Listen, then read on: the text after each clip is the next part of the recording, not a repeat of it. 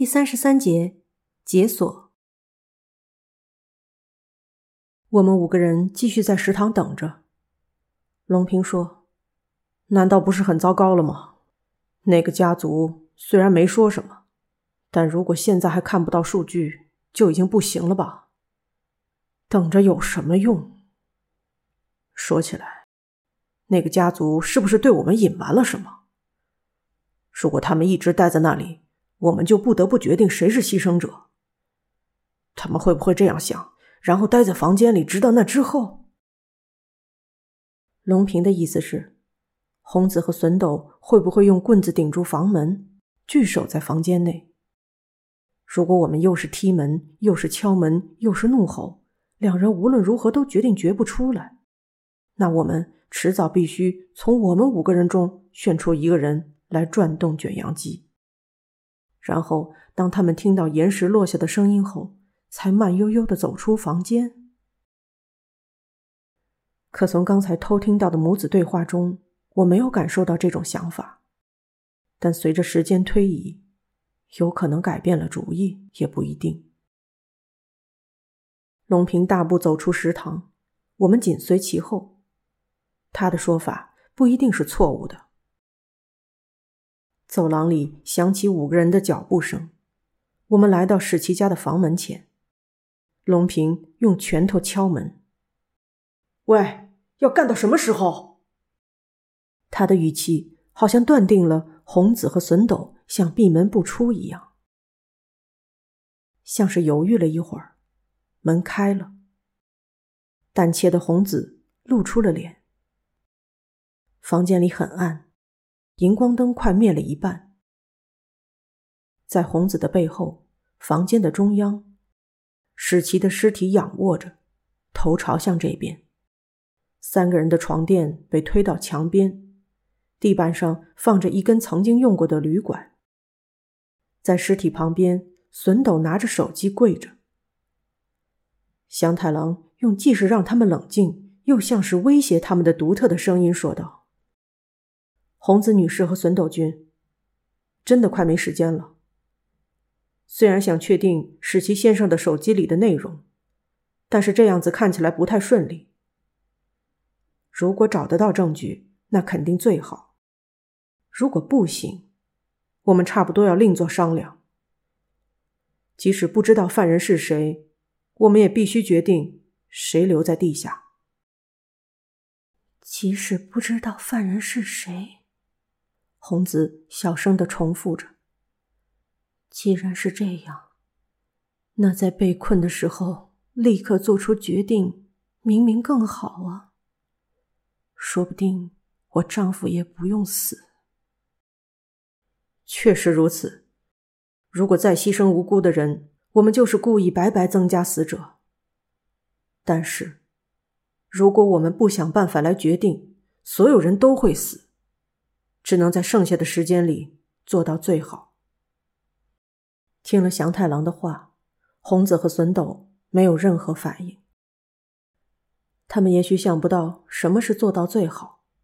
不管做什么，世奇已经不能复活。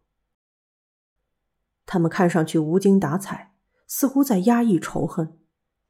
现在，我们五个人当中就有杀死史奇的犯人。仇恨。也许来自于这种确信。一看到母亲和我们的交谈毫无进展，身后的笋斗就抓起死去的父亲的手，将手指一根根的放在手机上。他的做法看着令人着急，明知道无济于事，却重复着已经试过无数次的事情。笋斗气馁了吗？或者可能是想讽刺我们？看到笋斗握着的尸体的手指没有好好的摸到感应器，龙平推开红子，直闯室内。喂，你这样做没有意义啊！借我。龙平从笋斗手中夺过手机，像捏着脏东西一样捏着尸体的手指，一根一根执着的按在感应器上。比起最后见到的时候，使其变得更像是一具尸体。皮肤上有白色和紫色的斑点，这就是所谓的尸斑吗？啊，完全不行啊！龙平用史奇的衣服擦拭手机，尸体的十根手指已经在感应器上磨了一轮了。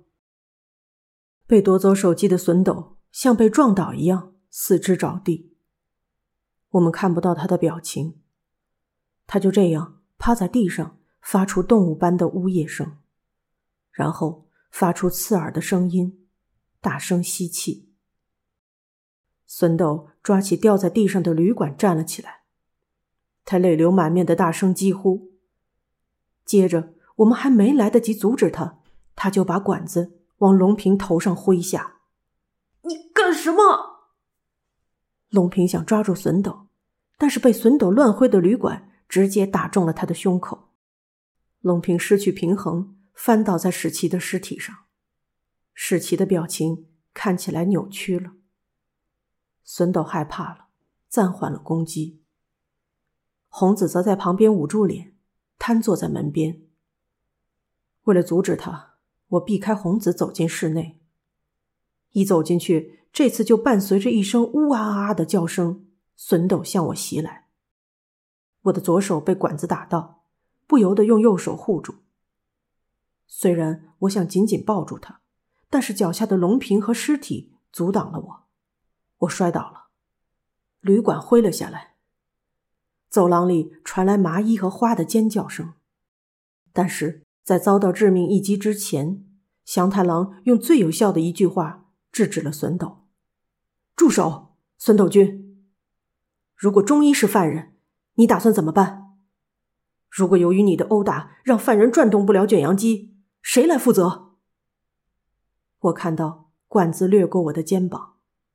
孙斗停止了攻击，他摇摇晃晃的走到房间的里面，把额头贴在床垫上蹲了下来，然后颤抖着身体抽泣起来。倒在尸体上的龙平慢慢站起来，可恶，好疼啊！龙平这样嘟囔着，他好像在确认平衡感，摇了摇头，看上去没有受到重伤。我也用手撑着地板站了起来，手腕还有点疼，不过没什么大碍。在门边发呆的红子用勉强听得见的声音说着：“对不起。”唉，发生了暴力事件，还没有开始讨论如何决定牺牲者，就发生了暴力事件。孙斗以近乎杀意的感情攻击我们。他似乎觉得父亲的尸体受到了侮辱，无论如何，这是可以理解的。年龄最小的他，精神到了极限，也不是没有道理。所以，没有人责怪在房间里面哭喊的他。但是，骚乱向我们灌输了强烈的恐惧，在决定谁留在地下时，也许会发生更严重的混战骚乱，那样。可能造成没有人转动卷扬机的结果。刚才发生的事情就像预先演习一样。我们暂时等着孙斗冷静下来。当他的抽泣声变小时，香太郎开口说：“大家能冷静的听我说一下吗？恐怕没有多余的时间再等下去，必须决定应该决定的事情了。在找不到决定性的证据时。”我有几个想法想说一下，可以请你们听一听吗？这时，麻衣打断了刚要开始演说的祥太郎。啊，对不起，在这之前，我刚刚想到，不是可以试试其他东西解锁吗？那个，莫非登记在史奇先生手机上的不是指纹？啊，哦，原来如此，祥太郎附和道。但我不明白个中意思。我的朋友中有人在手机上登记手指的关节，因为用指尖的话有汗水，反应不好。史奇先生会不会也有可能使用这种办法呢？听到这儿，我理解了。把指尖以外的部分作为指纹登记，应该也是可能的。史奇是个电力工程师，为了让指尖脏了也能使用手机。也许登记了关节部分，用于识别。在里面轻抚着儿子后背的红子，呆呆的站起来，捡起掉在地上的手机。她拿起丈夫的右手并摊开，然后按照麻衣的建议，把拇指关节的下方附近放在手机的感应器上。啊！红子小声叹息，所有人都涌向他的周围。一看到手机屏幕，就解锁了。怎么样？有留下视频数据吗？请等一下。啊，可能是这个。在祥太郎的催促下，红子笨拙的点了点屏幕，弄错了几次后，打开了浏览照片和视频的 App，向下滑动，最下面有一个显示漆黑的缩略图的视频。那是临终时使其拍的吗？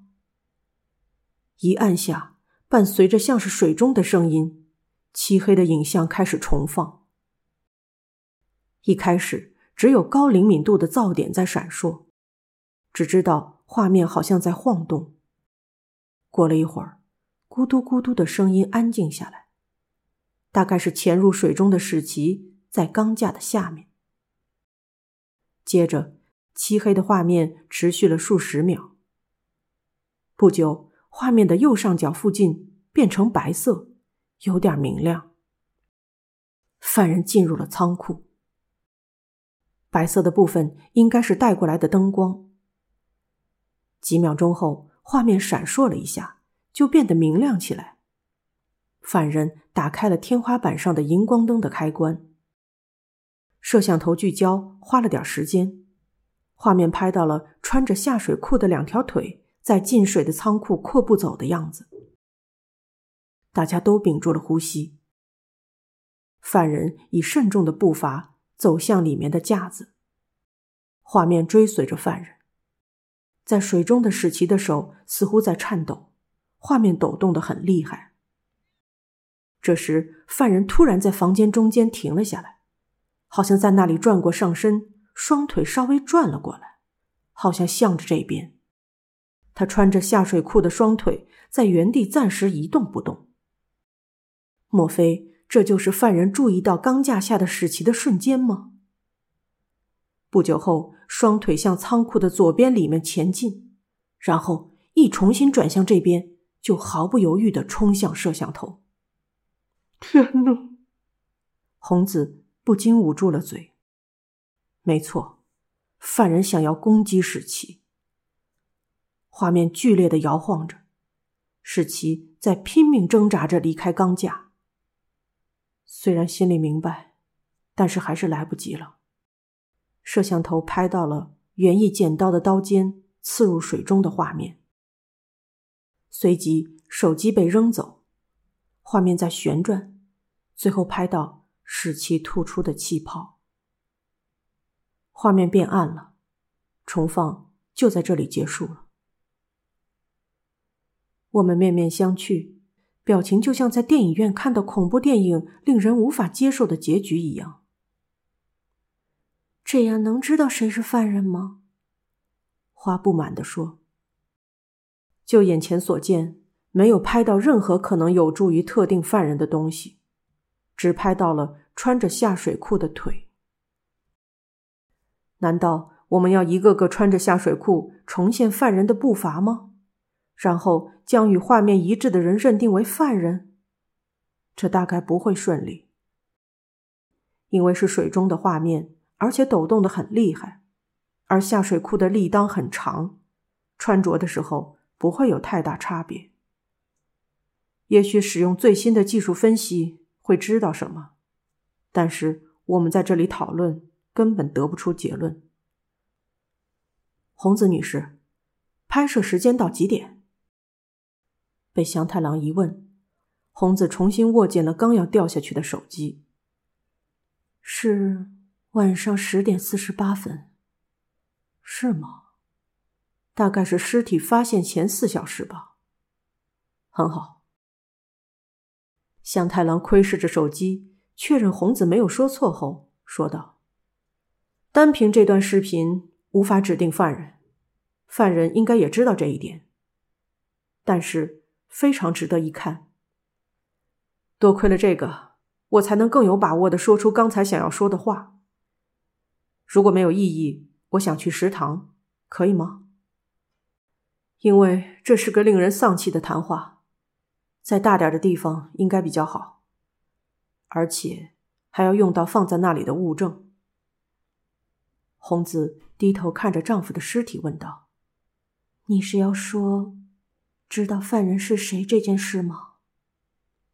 香太郎回答的很清楚：“是的。”红子深深的叹了口气，他抓住儿子的胳膊。拉到身边，孙斗并没有反抗母亲。香太郎率先走出了房间，剩下的人像是排成送葬队列一样，一个跟着一个走出去。七个人中，从现在起，有一个人必须死。事实上，这和抬着棺材的送葬行列没有什么不同。